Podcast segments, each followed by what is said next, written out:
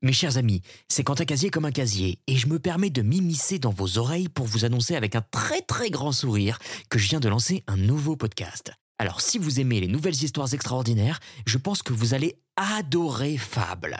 Fable, c'est le podcast qui explore les récits qui nous habitent depuis la nuit des temps. L'histoire d'Athéna, de Loki, de la reine Guenièvre, de Zeus, de Tristan Iseux, d'Anubis et d'Odin. Bref, on va pas se mentir, on va se raconter beaucoup d'histoires. Je vous invite à venir écouter Fable sur votre plateforme d'écoute favorite, Spotify, Deezer, Apple Podcast ou que sais-je, simplement en tapant Fable dans la barre de recherche, après ou avant cet épisode, c'est vous qui voyez. On se retrouve vite j'espère, bonne écoute.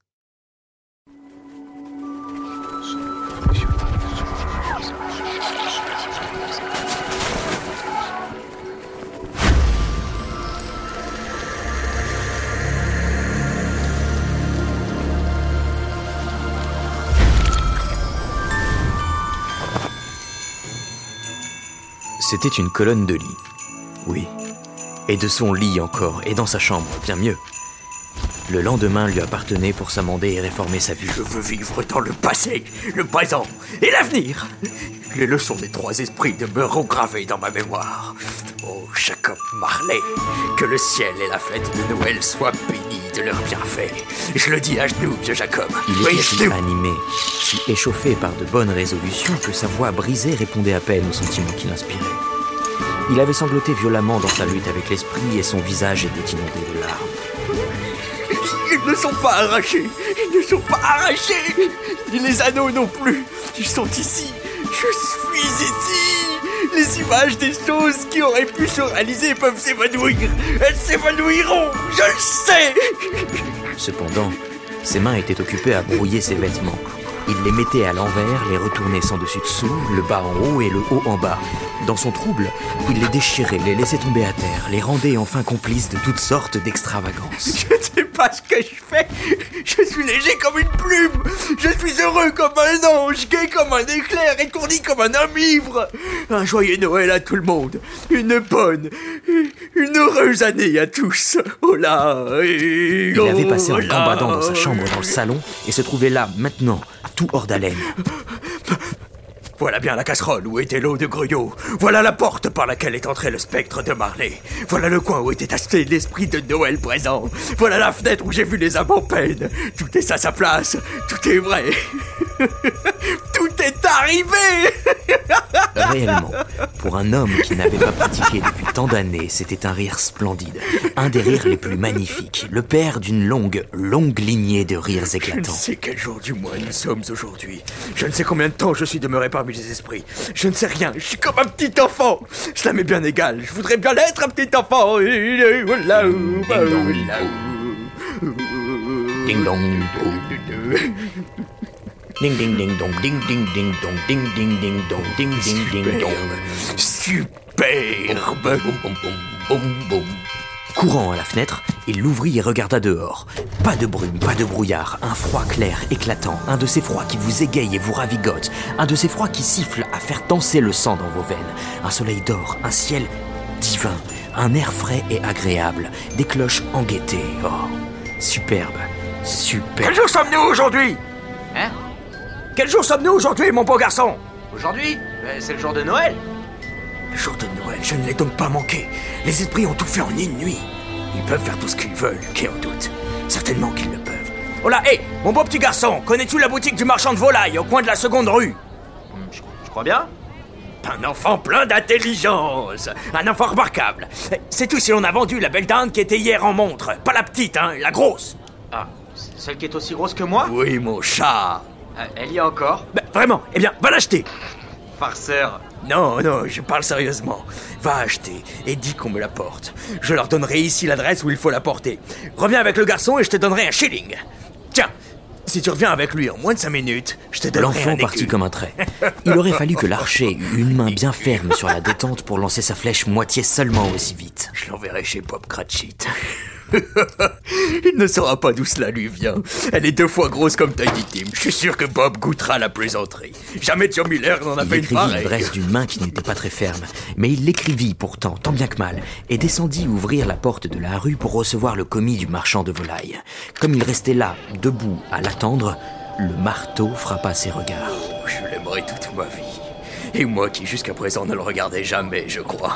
Quelle honnête expression dans sa figure. Ah, le bon, l'excellent marteau. Mais eh, voici la dinde. Voilà. Et hop, hop, hop, hop. Comment vous va? Un joyeux Noël. C'était une dinde, celle-là. Non, il n'est pas possible qu'il se soit jamais tenu sur ses jambes, ce volatile.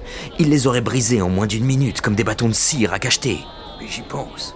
Vous ne pourrez pas porter cela jusqu'à Camden Town, mon ami. Il vous faut prendre un cab. Le rire avec lequel il dit cela, le rire avec lequel il paya la dinde, le rire avec lequel il paya le cab, et le rire avec lequel il récompensa le petit garçon ne fut surpassé que par le fou rire avec lequel il se rassit dans son fauteuil, essoufflé, hors d'haleine, et il continua de rire jusqu'aux larmes ce ne lui fut pas chose facile que de se raser, car sa main continuait à trembler beaucoup. Et cette opération exige une grande attention, même quand vous ne dansez pas en vous faisant la barbe.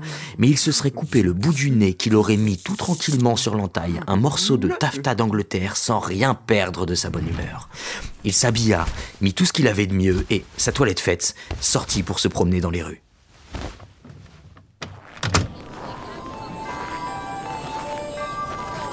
La foule s'y précipitait en ce moment, telle qu'il l'avait vu en compagnie du spectre de Noël présent. Marchant les mains croisées derrière le dos, Scrooge regardait tout le monde avec un sourire de satisfaction. Il avait l'air si parfaitement gracieux, en un mot, que trois ou quatre joyeux gaillards ne purent s'empêcher de l'interpeller. Bonjour monsieur, un joyeux Noël monsieur. Et Scrooge affirma souvent plus tard que, de tous les sons agréables qu'il avait jamais entendus, ceux-là avaient été, sans contredit, les plus doux à son oreille.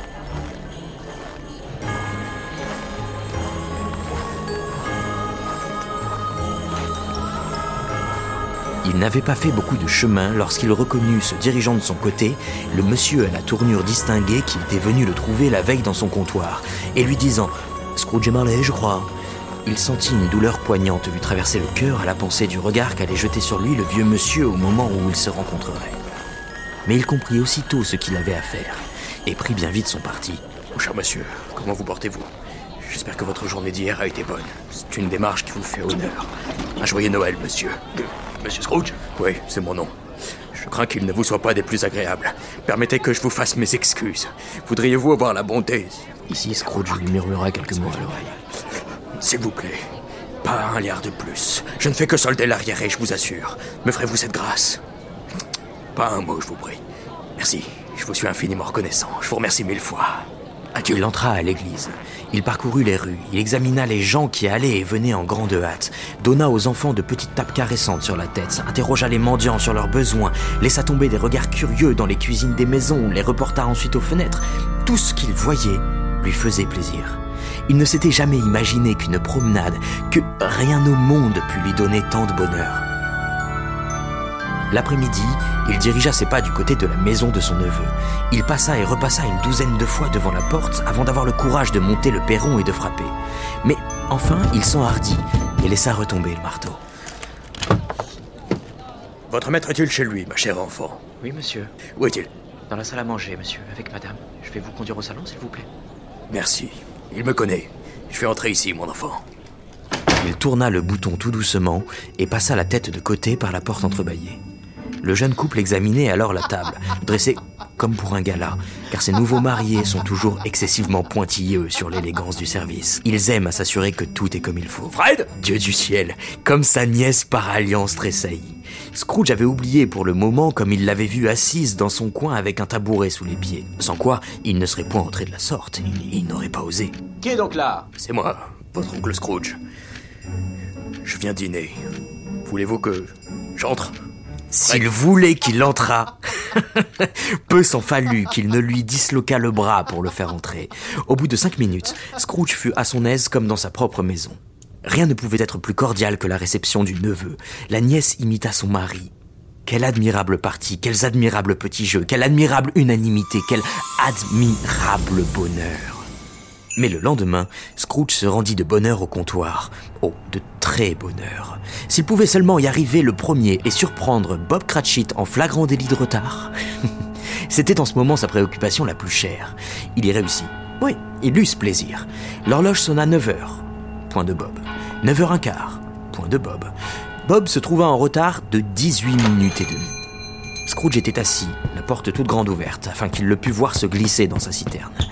Avant d'ouvrir la porte, Bob avait ôté son chapeau puis son cache-nez. En un clin d'œil, il fut installé sur son tabouret et se mit à faire courir sa plume, comme pour essayer de rattraper 9 heures. Oh là, qu'est-ce que cela veut dire de venir si tard?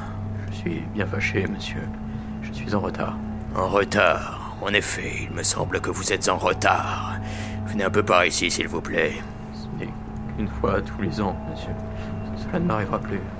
Suis un peu amusé hier soir, monsieur. Fort bien. Mais je vous dirai, mon ami, que je ne puis laisser plus longtemps aller les choses comme cela. Par conséquent. Par conséquent, je vais augmenter vos appointements Bob trembla et se rapprocha de la règle de son bureau. Il eut un moment la pensée d'en asséner un coup à Scrooge, de le saisir au collet et d'appeler à l'aide des gens qui passaient dans la ruelle pour lui faire mettre la camisole de Un force. joyeux Noël, Bob. Un plus joyeux Noël, Bob, mon brave garçon, que je ne voulais souhaiter depuis de longues années. Je vais augmenter vos appointements et je m'efforcerai de venir en aide à votre laborieuse famille. Ensuite, cet après-midi, nous discuterons nos affaires sur un bol de Noël rempli d'un bischoff fumant, Bob. Allumez les deux feux. Mais avant de mettre un point sur un i, Bob Cratchit, allez vite acheter un seau neuf pour le charbon. Scrooge fit encore plus qu'il n'avait promis. Non seulement il tint sa parole, mais il fit mieux, beaucoup mieux. Quant à Tiny Tim, qui ne mourut pas, Scrooge fut pour lui un second père. Il devint un aussi bon ami, un aussi bon maître, un aussi bon homme que le bourgeois de la bonne vieille cité, ou de toute autre bonne vieille cité, ville ou bourg, dans le bon vieux monde. Quelques personnes rirent de son changement, mais il les laissa rire et ne s'en soucia guère car il en savait assez pour ne pas ignorer que, sur notre globe, il n'est jamais rien arrivé de bon qui n'ait eu la chance de commencer par faire rire certaines gens. Puisqu'il faut que ces gens-là soient aveugles, il pensait qu'après tout, il vaut tout autant que leur maladie se manifeste par les grimaces qui leur rident les yeux à force de rire, au lieu de se produire sous une forme moins attrayante. Il riait lui-même au fond du cœur, c'était toute sa vengeance. Il n'eut plus de commerce avec les esprits, mais il en eut beaucoup plus avec les hommes, cultivant ses amis et sa famille tout le long de l'année pour bien se préparer à fêter Noël. Et personne ne s'y entendait mieux que lui. Tout le monde lui rendait cette justice.